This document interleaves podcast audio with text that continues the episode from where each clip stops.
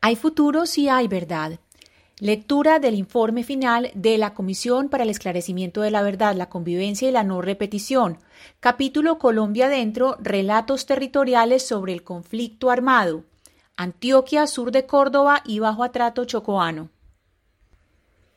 Estas noches y tardes hemos venido leyendo este capítulo. Primero leímos Territorio, vamos en el segundo, los grupos insurgentes de Antioquia. Ayer habíamos leído las relaciones entre narcotráfico, lucha contra insurgente y grupos de vigilancia y seguridad privada. Hoy leeremos Resistencia y represión en la Universidad de Antioquia. El año 1971 fue crucial para el movimiento estudiantil en Colombia. Los estudiantes de las universidades públicas exigieron la aplicación del programa mínimo de los estudiantes colombianos que habían presentado al gobierno de Misael Pastrana Borrero y que reivindicaba la autonomía universitaria, la libertad de cátedra e investigación científica y la participación activa del estudiantado en el gobierno de las instituciones de educación superior. El movimiento de 1971 es indisociable del contexto de luchas por la transformación social que se dieron en Colombia en la década de 1960 y que continuaron en los años 70, pero también estuvo conectado a las expresiones de rebeldía juvenil en muchos países del mundo. El mayo de 1968 parisino, protestas juveniles contra la guerra de Vietnam en Estados Unidos y masivas movilizaciones estudiantiles en América Latina en pleno Frente Nacional y en años de implementación de la Alianza para el Progreso, hubo en 1968 manifestaciones contra la visita de Nelson Rockefeller, secretario de Estado norteamericano, que venía a impulsar el programa de la Alianza y los cuerpos de paz. El levantamiento estudiantil adquirió fuerza desde el 7 de febrero de 1971 con el inicio de una huelga en la Universidad del Valle, que exigía la eliminación de las condiciones que impusieron los créditos del BID a la universidad, la expulsión de las entidades estadounidenses que venían dirigiendo los centros de investigación y el retiro de la ANDI y la Iglesia Católica del Consejo Superior Universitario.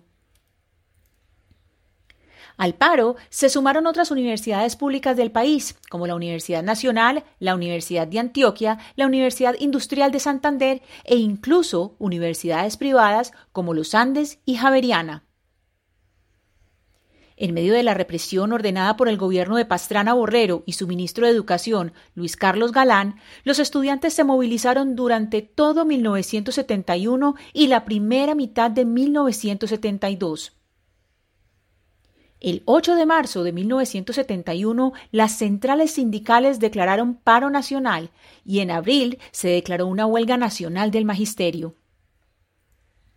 Para la Organización Colombiana de Estudiantes OCE, abro comillas, la lucha más enconada dentro del movimiento de 1971 fue entre quienes creían que cualquier reforma educativa democrática era inútil mientras no se transformara de fondo la naturaleza del Estado y la sociedad, y quienes defendían la necesidad de transformar la cultura e impulsar la educación y la ciencia como un paso previo indispensable para poder cambiar a Colombia. Cierro comillas. En la Universidad de Antioquia, uno de los momentos más álgidos de las protestas de 1971 ocurrió el 20 de abril, después de una asamblea general en el marco del sexto Encuentro Nacional Estudiantil, con más de 650 capturados y 40 heridos, entre militantes, policías y estudiantes.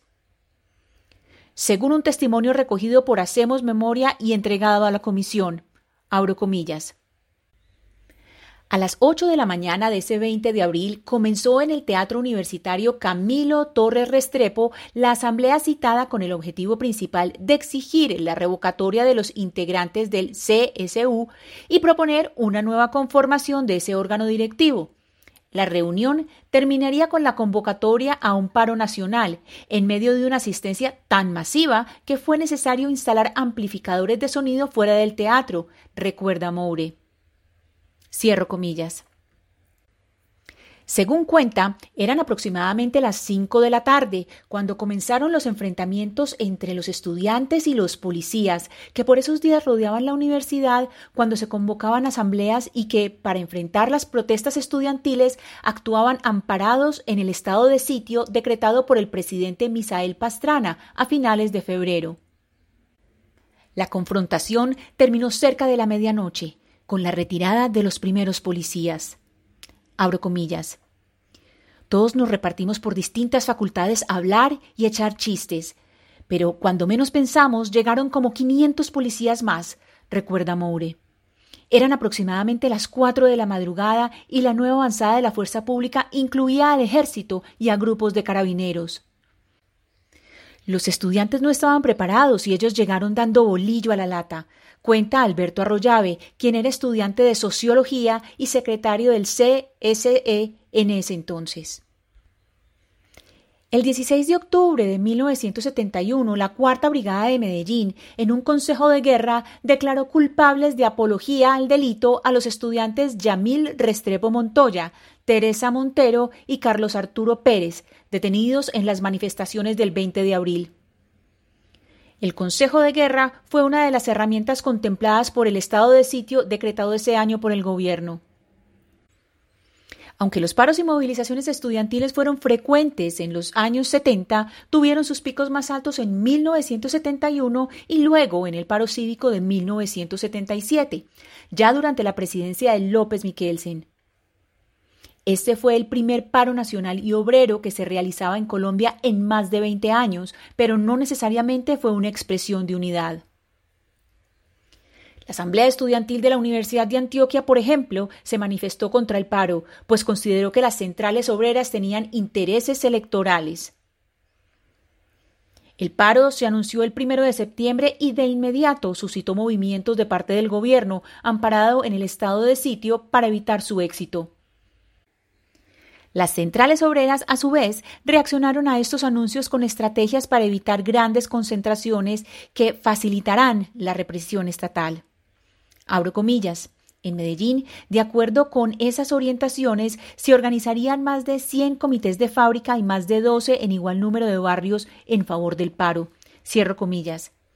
Barrios populares como Kennedy, Miramar, Santander, 12 de octubre, París, Santa Cruz, Aranjuez y Campo Valdés fueron, según lo reconstruyó el investigador Juan Fernando Ramírez, el epicentro del paro en la ciudad.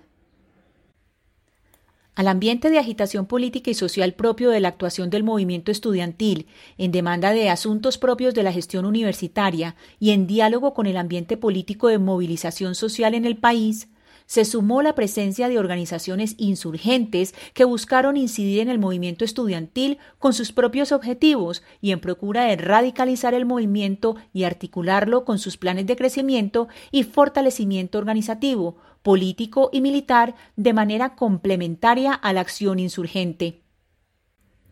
El 11 de mayo de 1979, integrantes del M-19 tomaron el edificio San Ignacio de la Universidad de Antioquia, ubicado en el centro de la ciudad de Medellín. Varios estudiantes de bachillerato del colegio nocturno adscrito a la universidad presenciaron estos hechos. Esto fue narrado por un testigo presencial que para entonces cursaba sexto grado de bachillerato en el colegio nocturno, en el informe entregado por Somos Memoria. Abro comillas. Recuerda que los guerrilleros portaban uniformes militares y brazaletes del M-19, a diferencia de las dos personas que intimidaron a Escobar, quienes estaban vestidas de civil. Según publicó el periódico El Colombiano, un día después de la incursión, la intención del grupo guerrillero era tomarse la emisora. Sin embargo, Franco asegura que los guerrilleros solo se dirigieron a los estudiantes y entregaron volantes que explicaban sobre los orígenes del M-19. Cierro comillas. Hasta aquí la lectura de esta noche. Mañana leeremos Resistencias en el Oriente Antioqueño, que es la última lectura de el punto 2, los grupos insurgentes en Antioquia, y entonces después pasaremos al punto 3, Violencia Política y Guerra Sucia 1977-1991. Entonces los espero mañana para leer estas resistencias en el Oriente Antioqueño. Muchas gracias por oír esta lectura casera la hizo Ana Cristina Restrepo Jiménez.